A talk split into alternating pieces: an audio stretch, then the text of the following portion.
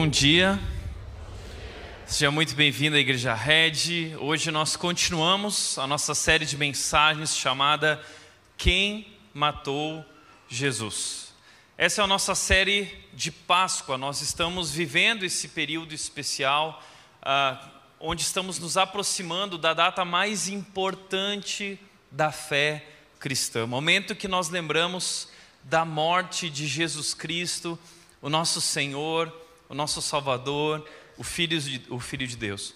Como eu disse semana passada, comunidades católicas e algumas outras comunidades também protestantes, nesse período vivem aquilo que eles chamam de a quaresma 40 dias de preparação, desde a quarta-feira de cinzas até o dia da crucificação, onde as pessoas se dedicam a pensar, refletir, meditar mais profundamente a respeito desse assunto que é tão importante e que gera, traz tantas lições e transformações para a nossa vida hoje.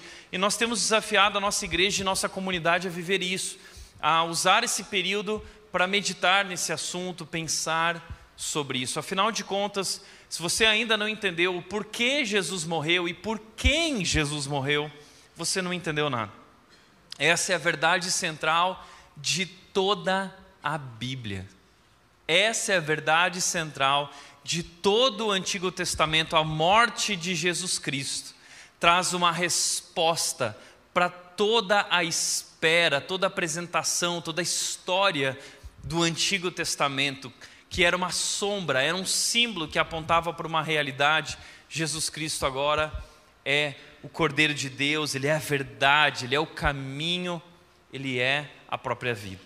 Nós estamos falando sobre isso e por isso a nossa série de mensagens é uma série investigativa. Está na moda agora nos, nas plataformas de streaming ah, essas séries de suspense investigativo.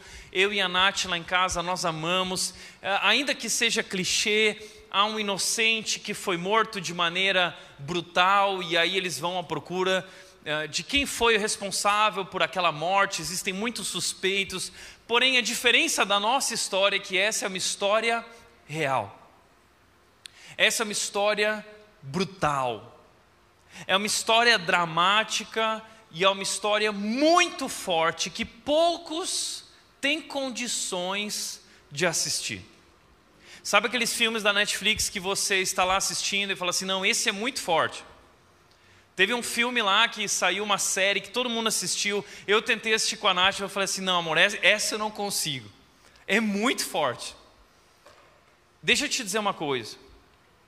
A história real de Jesus Cristo, sua morte e crucificação, venceria em termos de violência e brutalidade qualquer série que você possa assistir.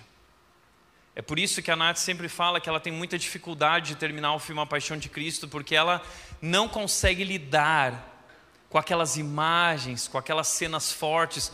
Hoje de manhã, uma pessoa me mandou uma mensagem dizendo que ouviu a, a mensagem sobre Caifás e ontem estava na casa de Caifás. Como assim?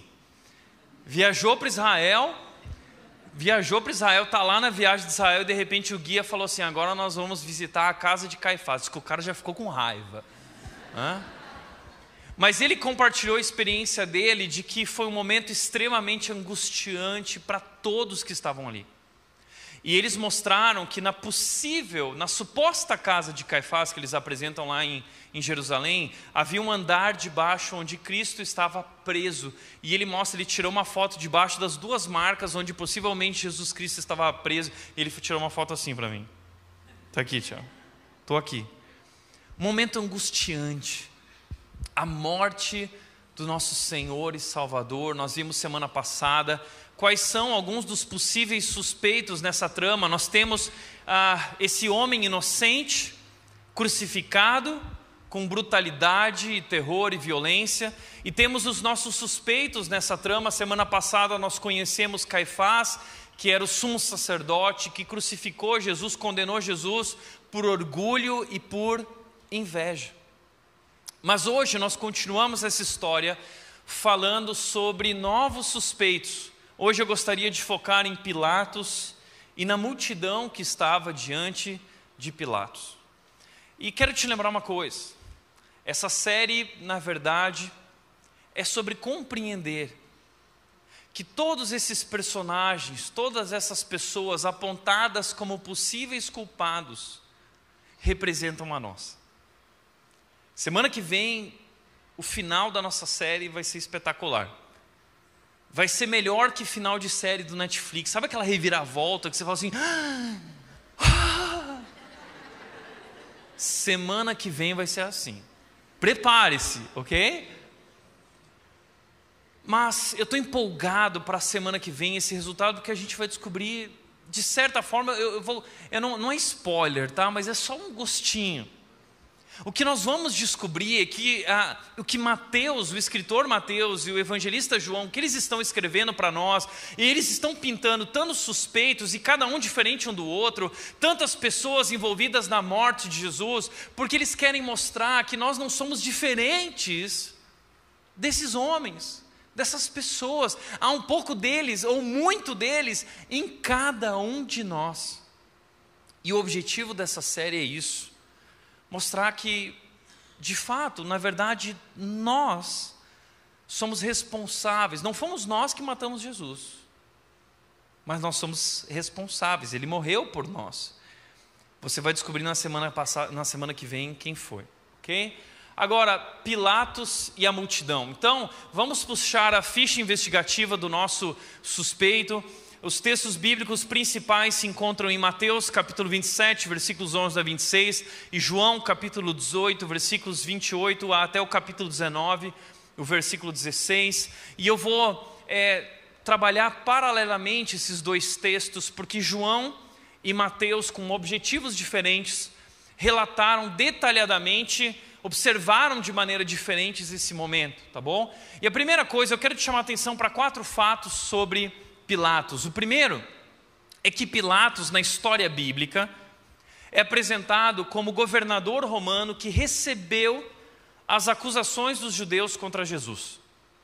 Ele era o governador romano, uma espécie de prefeito, uma espécie de superintendente romano naquela região ali da Judéia. E diz o texto seguinte, João capítulo 18, versículo 28 diz: O julgamento de Jesus diante de Caifás terminou nas primeiras horas da manhã.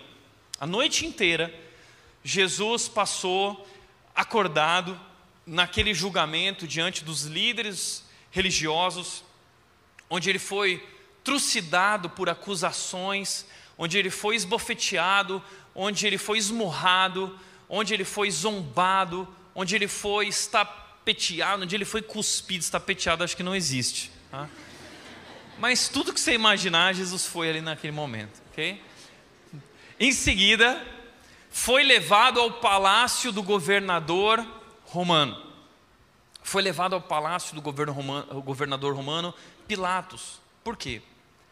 Porque os judeus não podiam executar uma sentença de morte.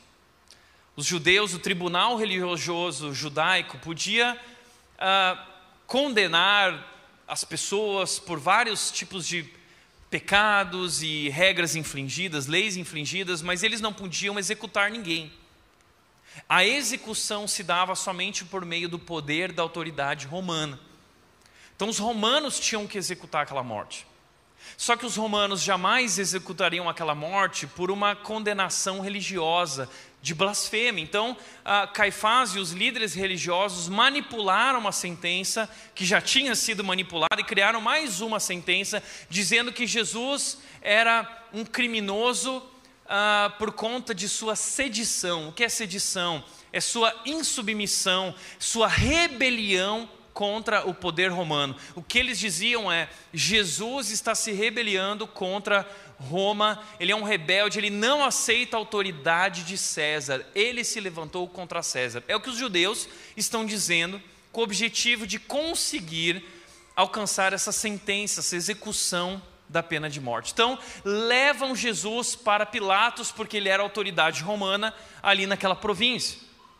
Quando chega lá, diz o texto, João 18, 29, então o governador Pilatos foi até eles e perguntou: qual é a acusação contra este homem? Pilatos não conseguia entender porque os judeus estavam acusando aquele homem, então ele falou: explica para mim. Então os líderes religiosos começaram a colocar para fora, papapá, porque isso, porque aquilo, e começaram a falar e falar e falar. Enquanto os líderes questionavam, acusavam e lançavam suas injúrias contra Jesus, uma coisa chamou a atenção de Pilatos. Jesus permanecia calado. Veja o que diz o texto. Mateus registra esse momento no capítulo 27, versículos 12 a 14. No entanto, quando os principais sacerdotes e os líderes do povo fizeram acusações contra ele, Jesus permaneceu calado. Então Pilatos perguntou: Você não ouve essas acusações que fazem contra você?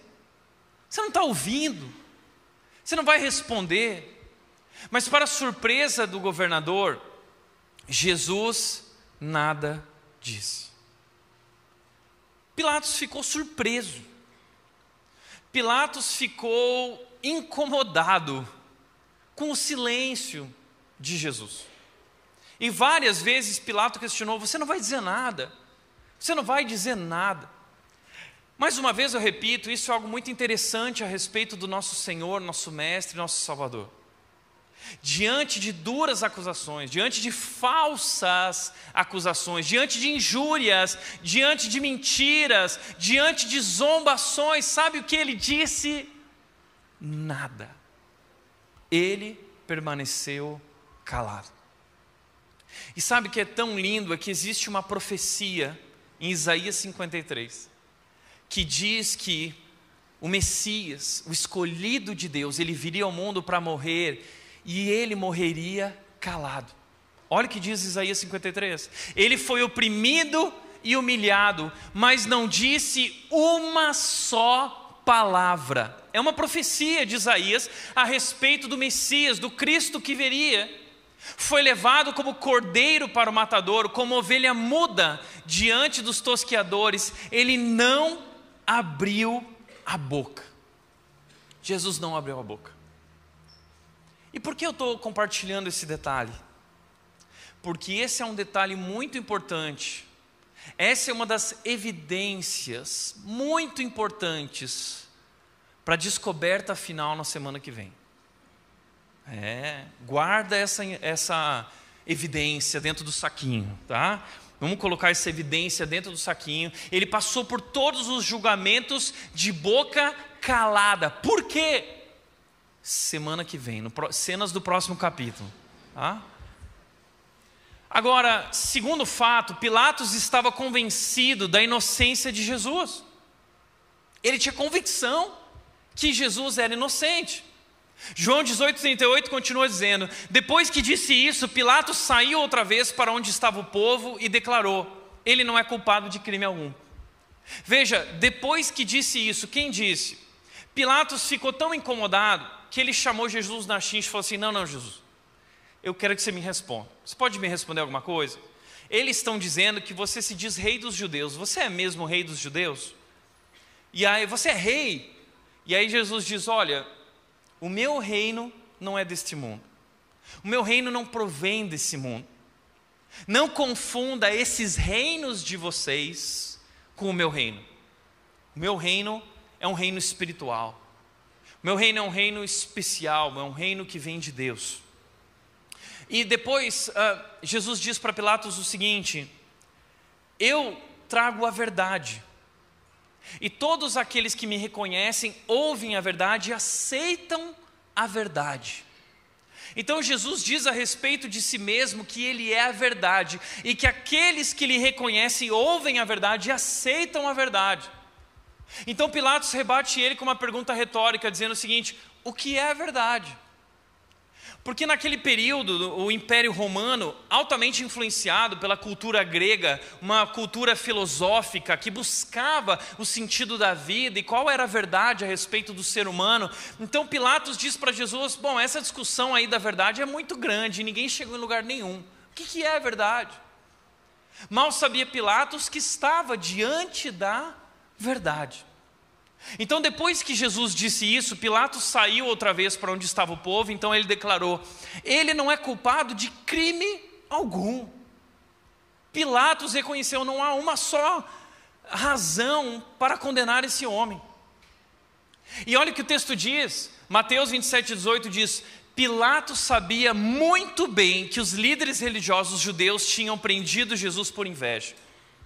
Pilatos sabia muito bem que Jesus estava preso e sendo condenado por uma questão de inveja, orgulho, porque Jesus era o grande sumo sacerdote, como vimos semana passada, que viria para oferecer um sacrifício, o último sacrifício, o sacrifício perfeito, o sacrifício completo, o sacrifício suficiente, o sacrifício eterno para nos libertar, nos lavar, nos purificar, nos perdoar de todos os nossos pecados.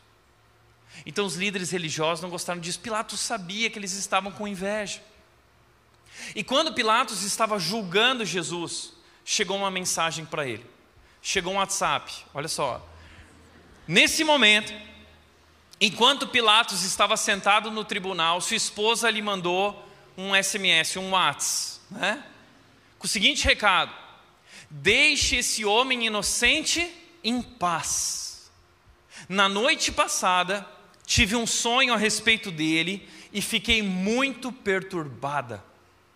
A esposa de Pilatos teve um sonho durante a noite que deixou ela tremendamente perturbada, ao ponto de ela acordar e mandar um, um WhatsApp para o Pilatos dizendo: Pila, não. Pi. Não condena esse homem. Não condena, deixa ele em paz. Não se meta com esse homem. Pilatos recebe essa mensagem. E ele tenta soltar Jesus, ele tenta se livrar de Jesus. Veja o que o texto diz. Uh, Pilatos chegou então para os líderes judeus e disse o seguinte: levem-no embora e julguem-no de acordo com a lei de vocês. Eu não vou condenar esse homem, levem-no embora e julguem de acordo com a lei de vocês.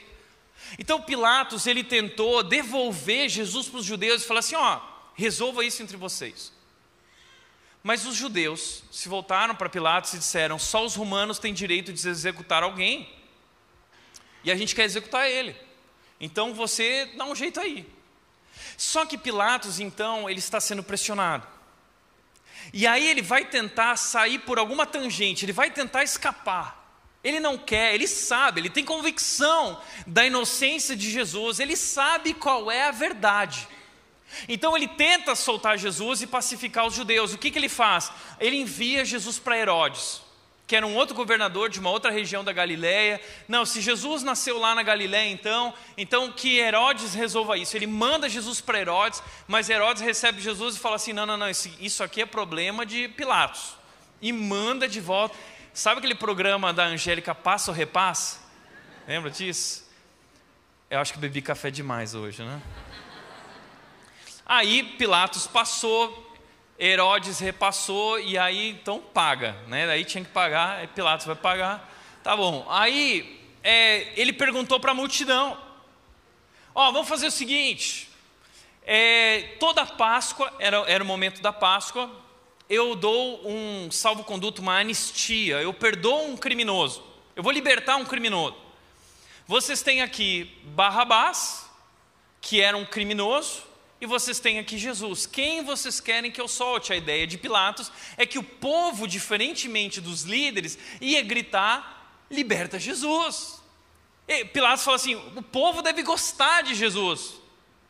Só que o povo gritou: Barrabás. Veja o que aconteceu. Quando a multidão se reuniu diante de Pilatos naquela manhã, ele perguntou: Quem vocês querem que eu solte, Barrabás ou Jesus, chamado Cristo? E a multidão gritou: Barrabás. Já parou para se perguntar por que a multidão gritou Barrabás? Muita gente pensa que Barrabás ele era uma espécie de ladrão, corrupto. Não. Ele era um criminoso, fazia o que era errado. Mas Barrabás era um líder de um importante grupo judaico. Ele era um líder de um grupo revolucionário era um grupo que não aceitava o Império Romano e que achava que Israel deveria lutar com espada na mão, com violência, com armas, deveria se levantar contra Roma. Barrabás foi aquele que pegou a mão na espada e matou inúmeros soldados romanos. Ele era o chefe de uma rebelião. Ele queria ir contra tudo e contra todos, na força, na espada, com armas, com violência. E essa era a única preocupação de Roma. A única preocupação de Roma era sedição, era, era essas rebeliões que aconteciam nas pequenas províncias. Roma queria paz e o papel de Pilatos era promover a paz. Então Barrabás estava preso porque ele tinha sido chefe de uma rebelião contra Roma em que ele matou muitos soldados. E nesse sentido fica claro porque o povo escolheu Barrabás. Sabe por quê? Porque eles queriam um Messias político. Eles queriam um líder que viesse libertá-los de Roma. E eles não queriam um cordeirinho, eles queriam um leão. Eles queriam alguém que trucidasse, eles queriam alguém que dissesse: chega, agora nós vamos nos levantar. Era isso que eles queriam. Mas Jesus, Jesus foi comer na casa de Zaqueu, naquela semana, lembra? Jesus foi comer na casa de Zaqueu, que servia ao Império Romano que era um cobrador de impostos de Roma e que abusava do povo, e diz que a multidão viu e ficou indignada. Então, sabe o que eles estão fazendo agora? Eles estão com os dentes assim, ó. Crucificam. Porque quem não está do nosso lado está contra nós. Liberta Barrabás, que Barrabás se parece muito mais com o tipo de Salvador que nós procuramos. Triste isso, não? Mas essa é a história bíblica. Quando a gente começa a se aprofundar, a gente começa a descobrir verdades duras, inconvenientes e profundas. Inclusive, quando os soldados romanos chegaram para prender Jesus, lembra o que aconteceu? Pedro pegou a espada de Malco, que era um soldado romano, e cortou a espada de Malco, cortou a orelha de Malco. E aí Jesus disse: Para, Pedro, você está errado. E ele foi lá e curou a orelha de Malco. E aí o que Jesus está nos ensinando que as mãos que servem de referência para nós não são as mãos que seguram a espada e agem com violência, mas são as mãos que recebem cravos, são as mãos que se esvaziam, são as mãos que se dão, que se entregam. É esse é o convite de Jesus a nós. É um convite na contramão do que a gente acha. Nós somos como Pedro, vamos lá, vamos pela força, vamos. E Jesus diz: Não, Pedro, não é por aí. Olha as minhas mãos. Essas são as mãos do nosso Salvador e Ele nos convida a seguir na Sua direção. Essa é a questão. É muito divertido seguir Jesus até descobrir para onde Ele está indo. Quem Ele realmente é. Então, eles escolheram Barrabás.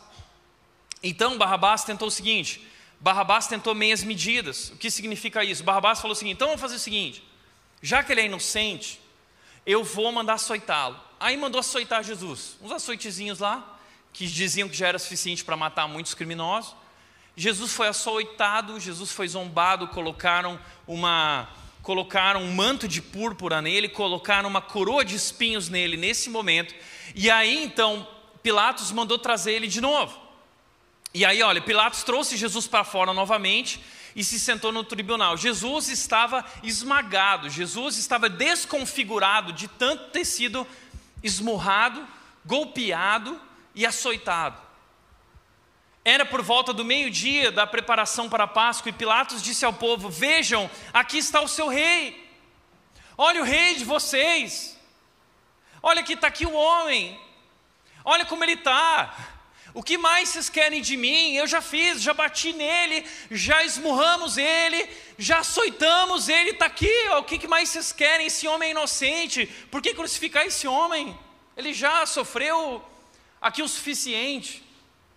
Então, o pessoal, os líderes judeus responderam: pela nossa lei, ele deve morrer, pois chamou a si mesmo de filho de Deus. É uma blasfêmia. Na visão teológica dos judeus, o Messias se autoproclamar o próprio Filho de Deus e dizer que a divindade estava revelada na forma humana, para eles isso era inconcebível. ele tem que morrer. Quando Pilatos ouviu isso, que ele se autoproclamava filho de Deus, Pilatos ficou ainda mais amedrontado. A esposa de Pilatos estava perturbada. Mandou mensagem para Pilatos. Pilatos estava amedrontado. Por quê? Pilatos, como todo governador romano, tinha espiões. Pilatos já sabia as histórias sobre Jesus. Pilatos já provavelmente tinha ouvido muitos milagres a respeito de Jesus, o que Jesus andava fazendo no meio do povo. Quando Jesus disse, quando o pessoal falou que Jesus se autoproclamava o Filho de Deus, Pilatos ficou amedrontado, imaginando o seguinte: espera aí, com quem eu estou mexendo? E aí Pilatos chama de novo Jesus, levou Jesus de volta para dentro e perguntou: de onde você vem? Quem você é? Explica para mim. E aí Jesus não fala nada. Jesus não fala nada. E aí Pilatos fala assim: caramba, você não está entendendo o seguinte?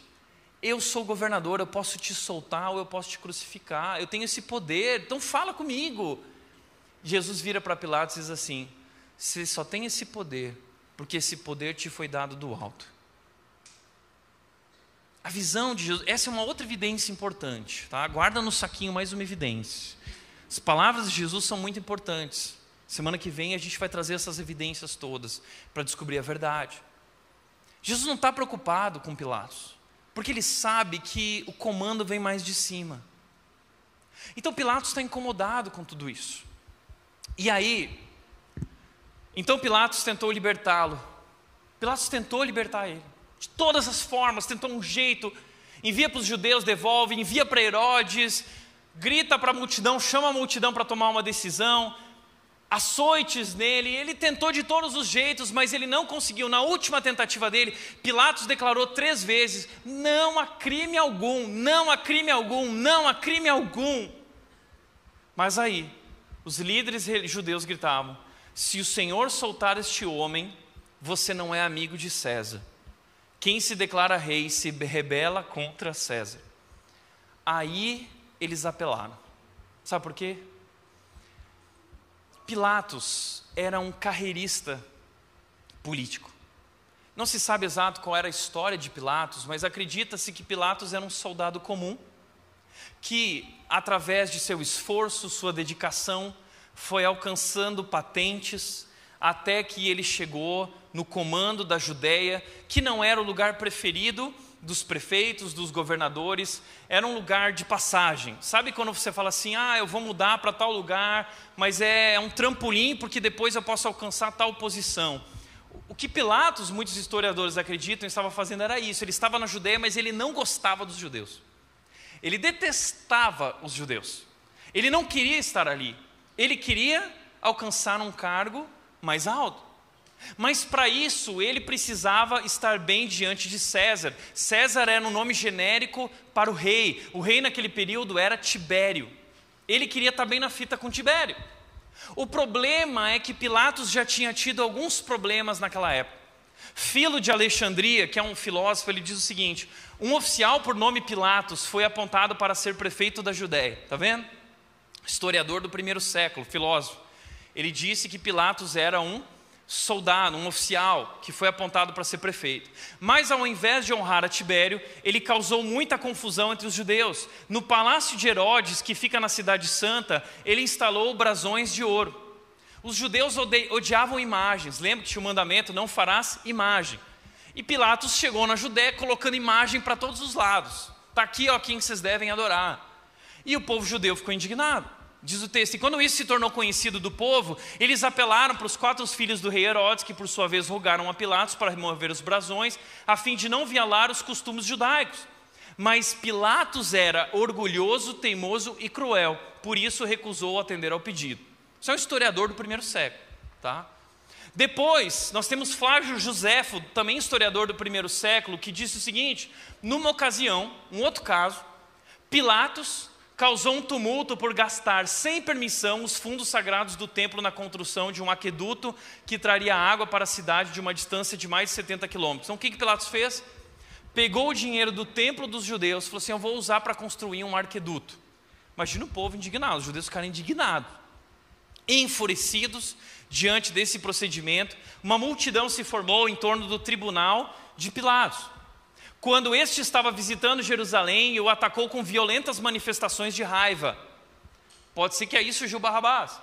Ele, por sua vez, pressentindo que uma revolta estava a caminho, colocou no meio da multidão soldados armados e disfarçados, com ordens para não usarem a espada a não ser que o tumulto saísse do controle.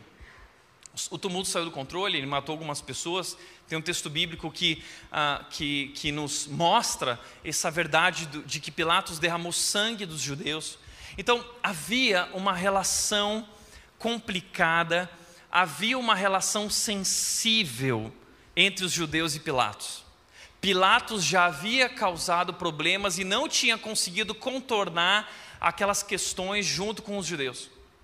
Então, essa situação dos judeus com Pilatos, com a multidão, é uma terceira situação. E Pilatos está o quê? Com o rabo preso. Ele não quer problema.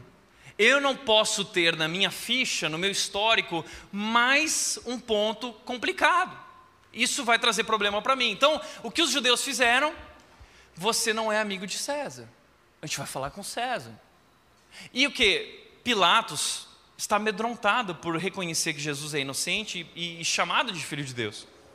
Mas para ele, o temor dele a César é maior do que o temor dele diante de Jesus, o próprio Deus. E por isso, diz que Pilatos uh, tentou libertá-lo, né? e eles disseram: se você não soltar este homem, não é amigo de César.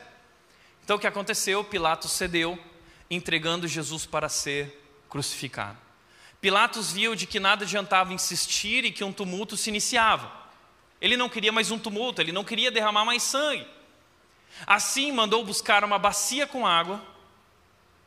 Você entendeu porque a bacia está aqui agora? Lavou as mãos diante da multidão e disse: Estou inocente do sangue deste homem, a responsabilidade é de vocês. Pilatos pegou uma bacia e, naquele momento, naquele período, lavar as mãos significava ser inocente. Pilatos está lavando as mãos e dizendo: essa responsabilidade não é minha, essa responsabilidade é de vocês. Na verdade, Pilatos está se omitindo. Pilatos é um isentão. Eu não gosto de chamar as pessoas de isentão. Pilatos é um isentão, porque ele sabe qual é a verdade, mas ele não está disposto a colocar a vida dele, a carreira dele em jogo por conta dessa verdade. Por quê? Porque ele só pensa em si mesmo. Essa é a bacia de Pilatos. Pilatos usa a bacia de maneira egoísta. Mas existe um homem que está diante dele que usou a bacia de maneira diferente, poucos capítulos antes, no jantar com os discípulos, lembra? Jesus usou aquela bacia para servir. Ele não pensou em si mesmo. Ele amou o traidor, ele amou Pedro que negaria ele, ele amou cada um dos seus discípulos disposto. Jesus usa a bacia de maneira diferente. Jesus usa a bacia de maneira altruísta. Pilatos usa a bacia de maneira individualista para salvar a si mesmo, para pensar em si mesmo, para proteger a si mesmo. Jesus usa a bacia para se dar, para se entregar, para se esvaziar. Essa é a diferença entre Pilatos e o nosso Senhor e Salvador. Por isso, então Pilatos lhes entregou Jesus para ser crucificado e eles levaram Jesus. Essa é a história. Pilatos é um covarde. Pilatos é um egoísta. Pilatos é um ambicioso que está disposto a abrir mão de valores e princípios pelo seu benefício próprio. Agora, por mais que Pilatos tenha lavado suas mãos, a história nunca esqueceu o que Pilatos fez. O credo apostólico diz o seguinte: o que é o credo apostólico? A, a, tradição da igreja diz que o credo apostólico foi criado pelos apóstolos, mas os estudiosos dizem que, na verdade, foi uh, um instrumento pedagógico da igreja antiga, provavelmente entre o século I e o século VI. A igreja antiga criou o credo apostólico como um instrumento pedagógico para ensinar as teses, uma síntese, um resumo dos principais fundamentos da nossa fé cristã. E ali eles resumiram e nesse credo apostólico, que é usado até hoje para ensinar as verdades fundamentais da fé, diz o seguinte: Creio em Deus Pai Todo-Poderoso, Criador dos céus e da terra, e em Jesus Cristo, seu único Filho, nosso Senhor, o qual foi concebido por obra do Espírito Santo, nasceu da Virgem Maria e padeceu sob o poder de Pôncio Pilatos. Ele padeceu debaixo do poder de Pôncio Pilatos. Foi crucificado, morto e sepultado, e ao terceiro dia ressurgiu dos mortos subiu ao céu, está sentado à destra de Deus Pai Todo-Poderoso, de onde há de vir para julgar os vivos e os mortos, e ele, diferentemente de Pilatos, julgará com justiça. Ele é um Deus poderoso, que julga com mansidão, com humildade, mas com justiça. Não adianta, não adiantou Pilatos lavar as mãos. Seu nome entrou para a história como talvez um covarde, que não teve a coragem de agir como deveria agir. A pergunta que eu quero levantar aqui é: por que Pilatos condenou Jesus? Por que Pilatos, sabendo, tendo convicção da inocência de Jesus, por que ele fez isso? É importante entender isso, porque o motivo pelo qual Pilatos condenou Jesus, mesmo sabendo da verdade, é o motivo pelo qual muitas vezes na nossa vida nós também agimos com omissão e com covardia. Billy Graham diz o seguinte: a única resposta lógica àquela pergunta era que Pilatos era uma pessoa moralmente fraca. E em vez de optar pela verdade, ele estava preocupado apenas consigo mesmo e com o seu futuro. No fundo, Pilatos sabia que Jesus Cristo era verdade, que ele era inocente. Mas ele estava preocupado consigo mesmo e com o seu futuro. Portanto, Pilatos condenou Jesus por temor. Não temor a Deus, temor a homens.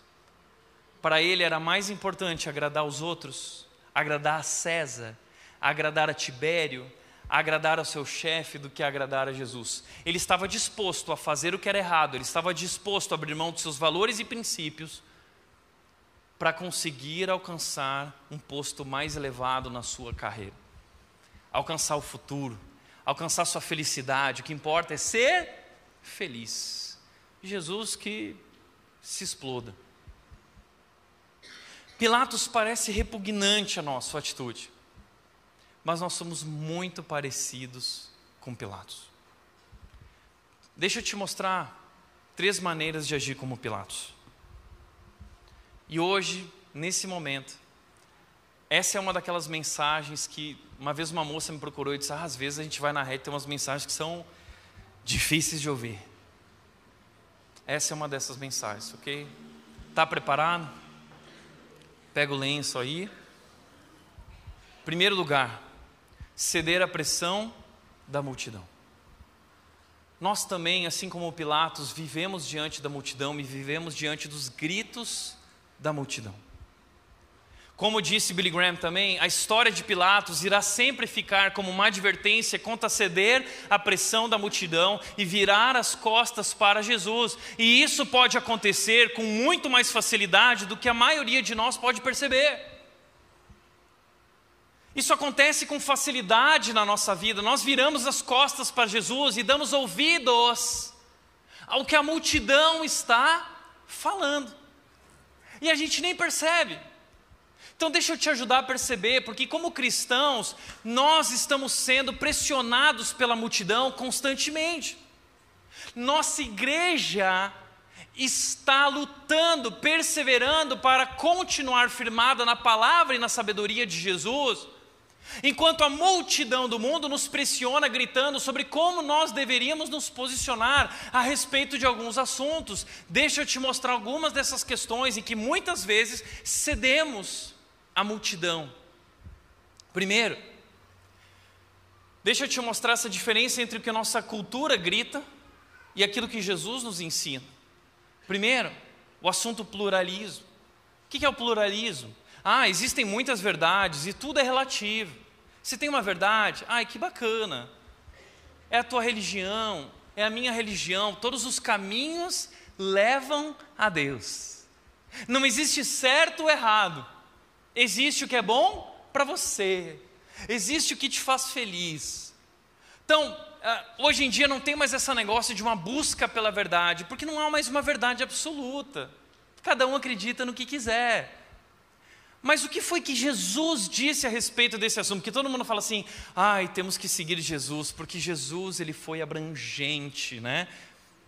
Olha o que Jesus disse. Respondeu Jesus, João 14:6. Eu sou o caminho. Eu sou a verdade. Eu sou a vida.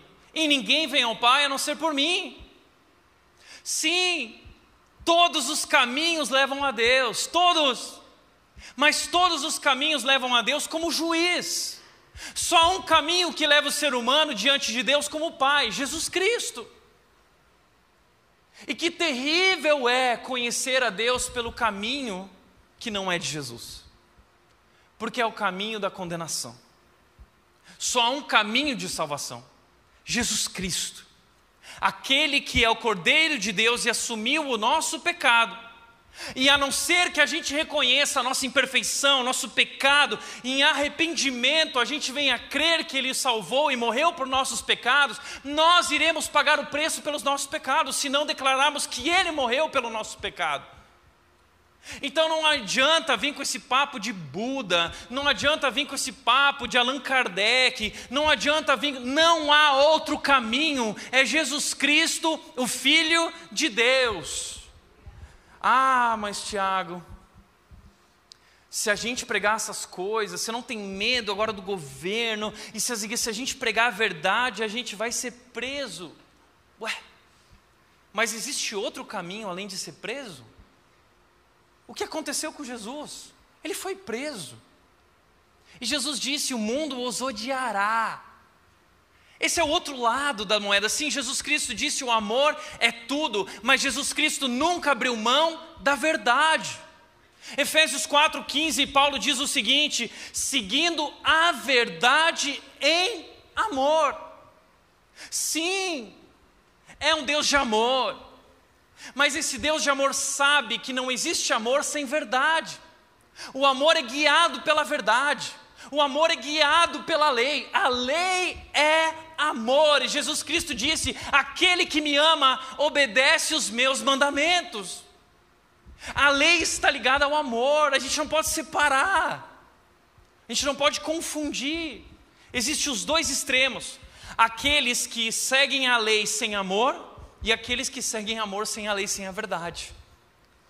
Jesus Cristo disse: Eu sou o caminho, eu sou a verdade, eu sou a vida. O que mais Jesus Cristo disse sobre consumismo? Ele disse: Cuidado, fiquem de sobreaviso contra todo tipo de ganância. A vida de um homem não consiste na quantidade de seus bens.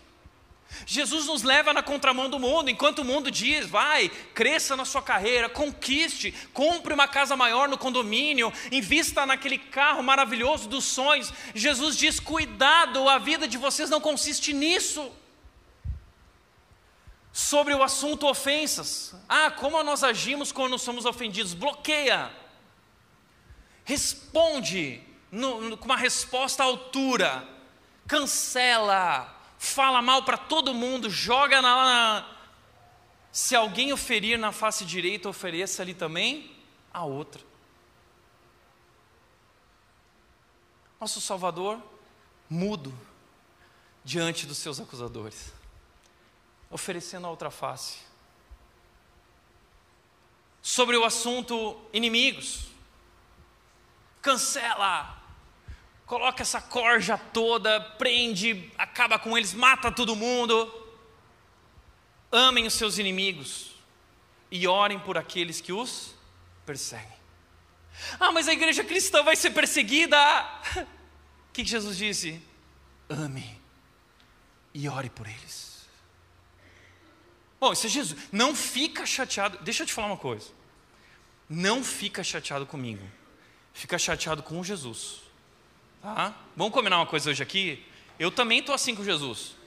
Eu também assim com ele. Eu também estou. Opa! Isentão. Né? Mas é ele, não sou eu. Estou usando as palavras dele. Tá? Eu estou usando as palavras dele. Então hoje é dia da gente ficar chateado com Jesus. Se você sair de biquinho hoje da rede, você vai sair de biquinho com Jesus. Foi ele. Amém. Orem. Não significa concordar mas significa amar, servir, se esvaziar e orar. Sobre relacionamentos, o que ele disse? Se tiverem alguma coisa contra alguém, perdoem-no, para que também o Pai Celestial lhes perdoe de seus pecados. Ah, o que, você faz se alguém te ferir? Vira as costas, dá um gelo, perdoa. Jesus disse que se vocês querem que o Pai lhes perdoe, vocês devem perdoar também. Sobre divórcio, o que Jesus disse sobre divórcio? Assim, Jesus dizendo: eles já não são dois, mas sim uma só carne, portanto, o que Deus uniu, que ninguém separe.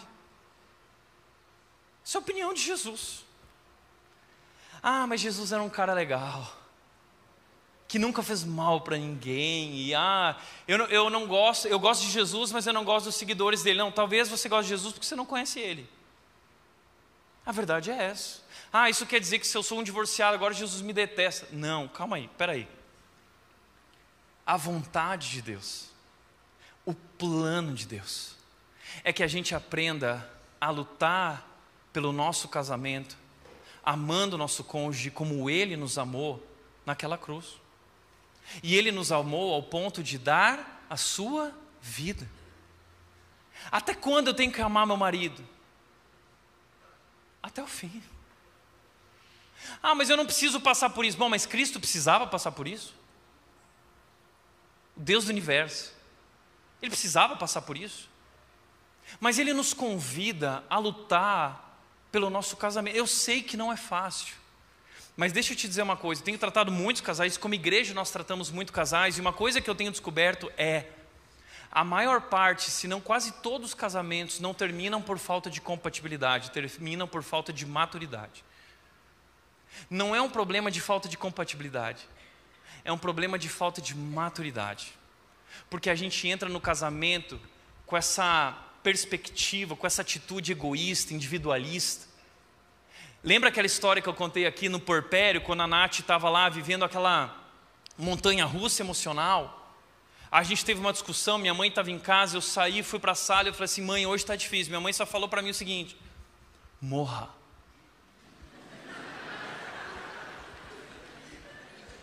Morra.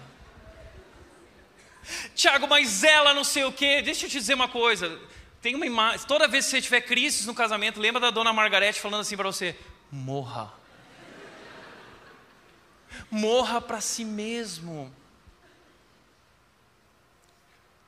Sabe qual é o maior desafio na vida cristã? Não é discernir a vontade de Deus, é negar a nossa vontade. O maior desafio da vida cristã não é discernir qual é a vontade de Deus, mas negar a nossa vontade. Esse é o maior desafio. Quer dizer que muitas pessoas às vezes se divorciam por motivos maiores, e nós estamos com vocês. Existem questões graves. Existem que cada caso é um caso, precisa ser tratado com amor. Mas nós não podemos abrir mão daquilo que é o plano de Deus, a vontade de Deus. Então, é, se você está passando por isso, vivendo dificuldades, procure ajuda. Porque a gente vem com essa ótica do mundo, ah, mas o que importa é ser feliz e Jesus aceita tudo. Não, qual é a vontade de Jesus? Um outro tema difícil e delicado, homossexualidade. Ah, mas o que a Red pensa sobre homossexualidade? Bom, a Red só pensa o que Jesus disse. Então, se você ficar chateado agora comigo, novamente, fica chateado com Jesus. E o que eu quero dizer é que nós somos uma igreja muito amorosa. Todos são bem-vindos. Nós temos aqui entre nós adúlteros que se arrependeram. Nós temos aqui entre nós gananciosos em processo de arrependimento também. Nós temos aqui entre nós orgulhosos. Nós temos aqui entre nós mentirosos, fofoqueiros, todos pecadores. Temos aqui entre nós homossexuais.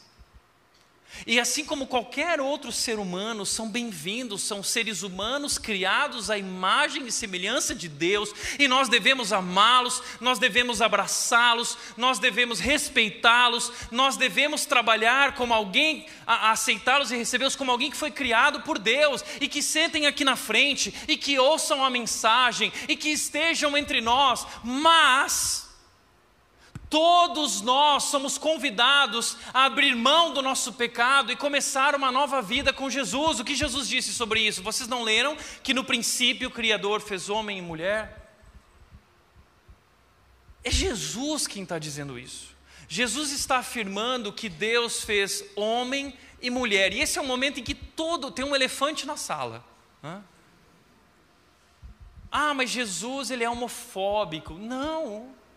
Jesus está contando para nós a verdadeira história e não as narrativas. Mas então, por que eu sinto assim? Por que eu sinto desejo na direção contrária, Tiago? Sabe por que isso se chama pecado? O pecado distorceu o nosso coração, as nossas emoções, os nossos sentimentos, os nossos desejos. E a Bíblia, Jesus Cristo veio ao mundo para nos libertar dos nossos desejos que nos destruíram. Existem homossexuais aqui entre nós que se arrependeram. Ah, Tiago, mas isso quer dizer que agora eu preciso abandonar o meu relacionamento com um homem e eu preciso me casar com uma mulher? Não. Talvez essa transformação pode acontecer, mas pode ser que isso aconteça quando Jesus voltar e receba um corpo novo. Ah, mas então vou viver sem viver uma grande história de amor na minha vida? Não. Jesus está te convidando para viver uma grande história de amor com Ele e descobrir que Ele é suficiente. E não tornar o casamento e um relacionamento teu ídolo. E nós temos homossexuais na nossa comunidade que decidiram não se relacionar, estão solteiros, mas estão bem porque são amados, estão vivendo em comunidade, estão aqui crescendo, se tornando mais parecidos com Jesus, pessoas incríveis que eu amo de todo o meu coração. Então todos são bem-vindos mas todos são chamados a uma reconstrução, uma restauração e uma revisão de vida, de acordo com os princípios de Jesus. Sobre felicidade, ah, o que importa é ser feliz. O que Jesus disse? Se alguém quiser acompanhar-me, negue-se a si mesmo, tome a sua cruz e siga. Só temos duas opções.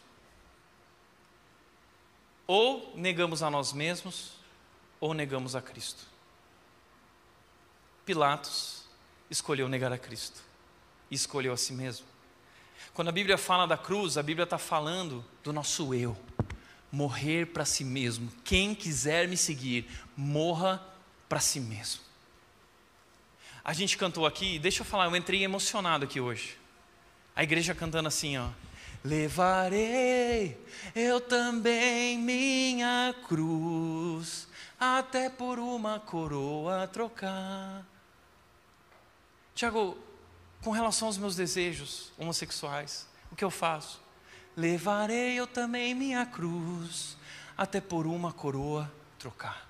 Tiago, o que eu faço com os meus pecados? Eu, eu morro para mim mesmo, eu desejo obedecer a Cristo, porque Ele está dizendo que Ele vai me dar uma coroa, porque Ele vai reinar comigo, porque Ele vai transformar a minha vida, Ele vai fazer tudo novo. Então eu paro de pensar em mim mesmo, não é mais sobre os meus desejos, não é mais sobre o que eu quero, é sobre quem Ele diz que eu sou. E Ele diz que me ama, e Ele diz que me aceita, e Ele diz que vai transformar a minha vida a partir do Espírito dele vivendo em mim. Por isso Jesus Cristo diz: entrem pela porta estreita, a estrada conduz à destruição, é ampla, larga a sua porta e muitos escolhem esse caminho. Mas a porta para a vida é estreita e o caminho é difícil e são poucos os que encontram. Por que é difícil? Porque o caminho da vida cristã não é um caminho confortável. O caminho da vida cristã é um caminho de morte. Jesus nos chama para vir e morrer. Ah, Tiago, mas o, o fardo não é leve? Lembra que semana passada a gente falou isso? Jesus disse: O meu fardo é leve. Sabe por que o fardo de Jesus é leve? Jesus mostrou para os discípulos o seguinte: Não adulterarás, mas se você olhar, você já adulterou. Não matarás, mas se você pensar que, se você odiar teu irmão, você já matou. Aí o jovem rico chega para Jesus e fala assim: O que, que eu tenho que fazer? Jesus diz: Ah, vai, vende tudo que você tem e dá para os pobres. E o cara sai frustrado. E aí os discípulos olham para Jesus, pô, Jesus, fardo leve? Esse fardo aí é impossível. E Jesus diz: é isso. É impossível. Mas o que é impossível para os homens é possível para Deus. O fardo é leve, não porque Jesus libera tudo, pode fazer o que você quiser. O fardo é leve porque Ele levou os teus pecados sobre Ele, e porque Ele garante que o Espírito dele te capacitará para viver uma nova vida. É por isso que é leve, porque não depende do teu esforço.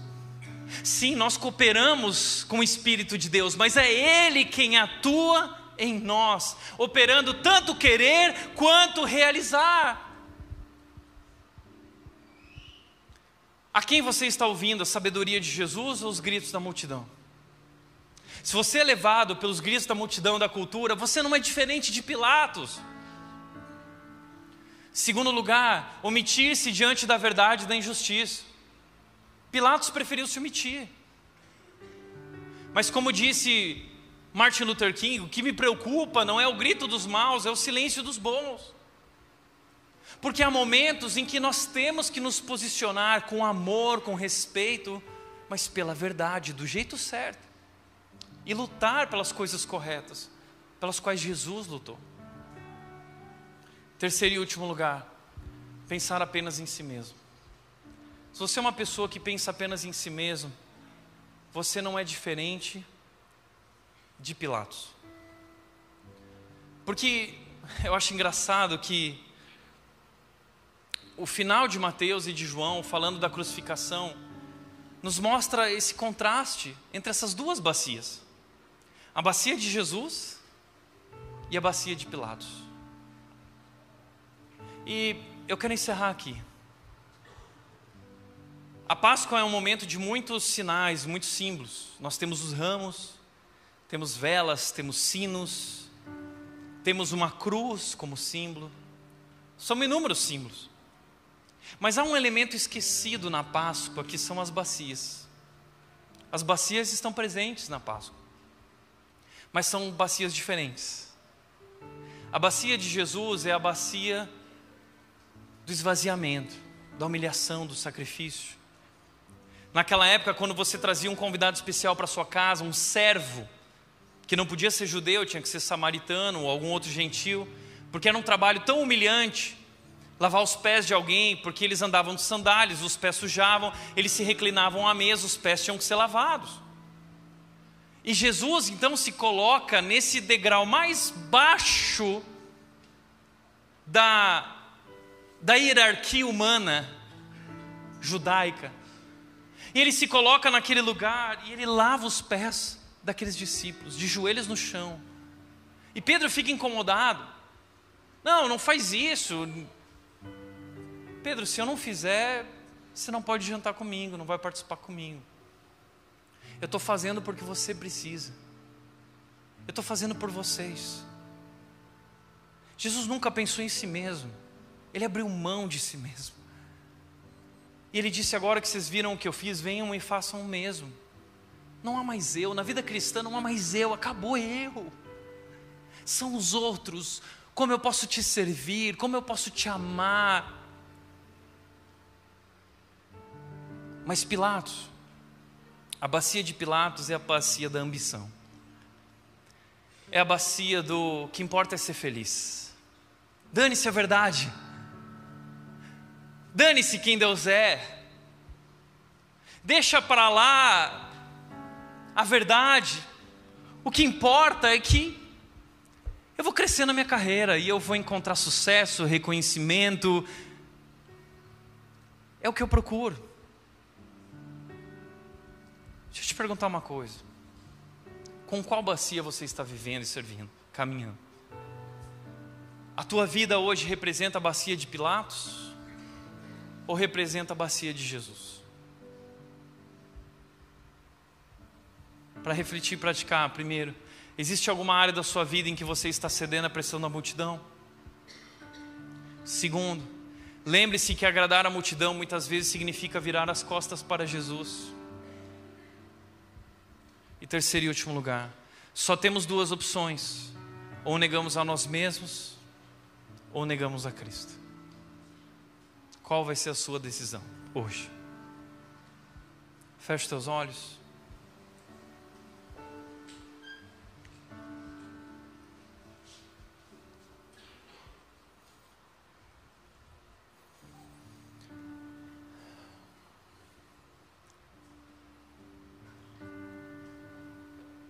Pai, nós queremos te agradecer, Deus, porque Jesus veio ao mundo tornar vivo para nós a tua vontade, o teu plano,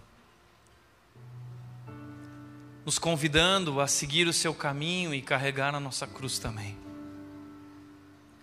Não é um caminho fácil.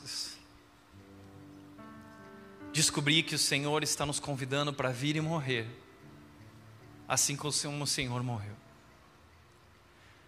Mas descobrimos, olhando para Jesus e para a tua palavra, que a alegria está aí, a felicidade está aí. Quando nós aprendemos que a vida não é sobre nós, sobre nossas ambições, sobre nossas conquistas, mas é sobre amar e servir como o Senhor nos amou e serviu. Que nós possamos aprender a falar como João Batista falava, que ele cresça e eu diminua. Jesus, que o Senhor cresça e que nós possamos diminuir que nós possamos te servir nesse mundo como teus representantes. Que desafio!